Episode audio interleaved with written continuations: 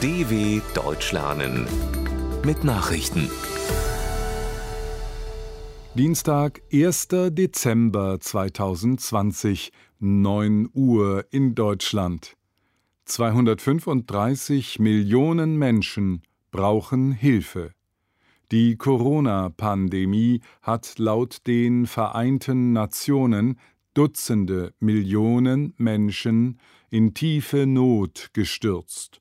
Rund 235 Millionen Kinder, Frauen und Männer seien 2021 auf Hilfe und Schutz angewiesen, warnte UN-Nothilfe-Koordinator Mark Lowcock in Genf.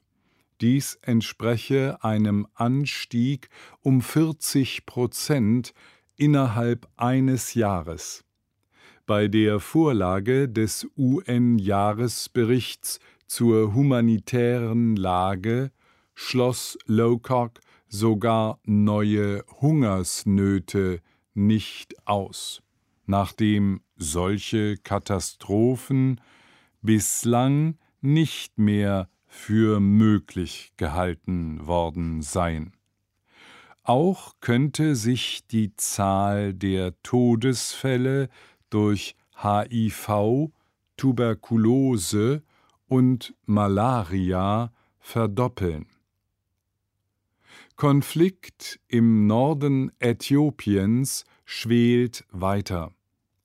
Die Volksbefreiungsfront von Tigray, TPLF, hat einem Ende des bewaffneten Konflikts mit der äthiopischen Armee eine Absage erteilt.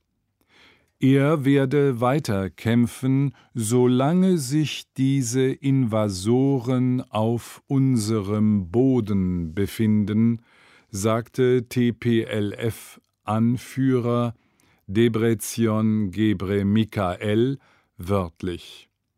Äthiopiens Ministerpräsident Abiy Ahmed hatte am Samstag die Einnahme der Regionalhauptstadt Mekelle verkündet, der Konflikt sei damit abgeschlossen.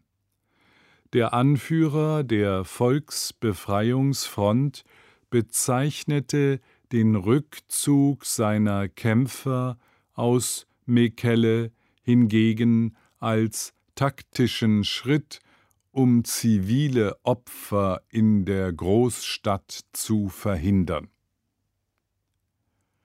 Eurozone soll krisenfester werden.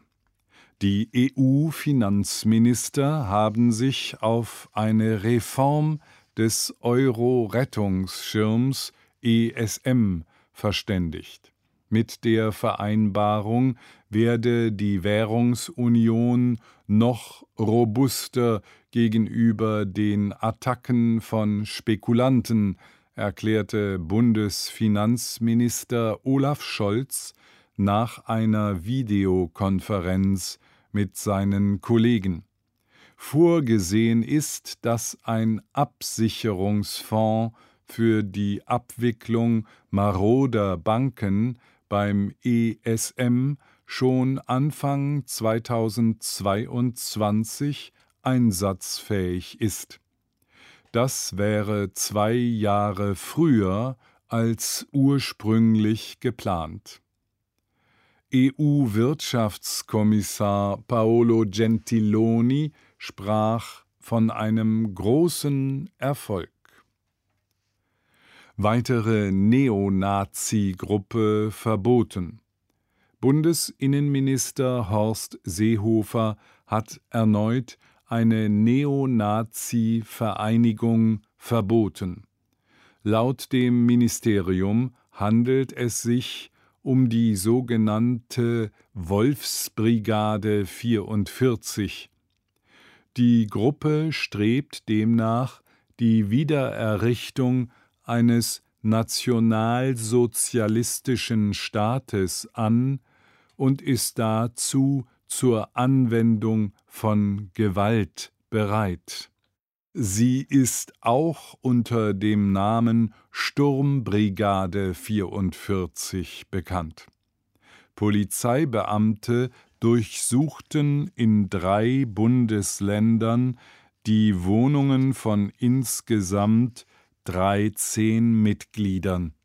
In diesem Jahr hat Seehofer bereits mit Combat 18 und Nordadler zwei rechtsextremistische Gruppen sowie eine antisemitische Reichsbürgervereinigung verboten. Neue Rückschläge für Donald Trump. Nach einer Reihe anderer umkämpfter US-Bundesstaaten haben auch Arizona und Wisconsin den Sieg von Joe Biden bei der Präsidentschaftswahl offiziell bestätigt.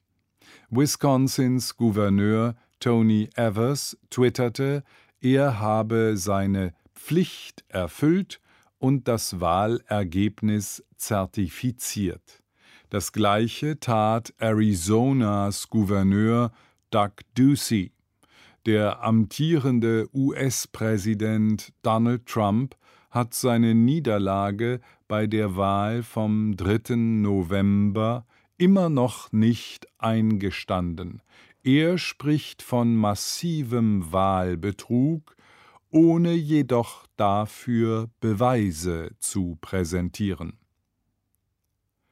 Alarmierende Abholzung am Amazonas im brasilianischen Amazonasgebiet wurde innerhalb eines Jahres so viel Regenwald vernichtet wie seit zwölf Jahren nicht mehr. Zwischen August 2019 und Juli 2020 wurden dort insgesamt 11.088 Quadratkilometer Dschungel zerstört, wie die brasilianische Weltraumbehörde INPI auf Basis von Satellitenbildern mitteilte. Im Vergleich zum Vorjahreszeitraum stieg die Abholzung um 9,5 Prozent. Die gerodete Fläche ist größer als der Inselstaat Jamaika, weil der Regenwald am Amazonas immense Mengen CO2 binden kann, hat er auch für das Weltklima große Bedeutung. Soweit die Meldungen von Dienstag, dem 1.12.2020. dw.com/langsame Nachrichten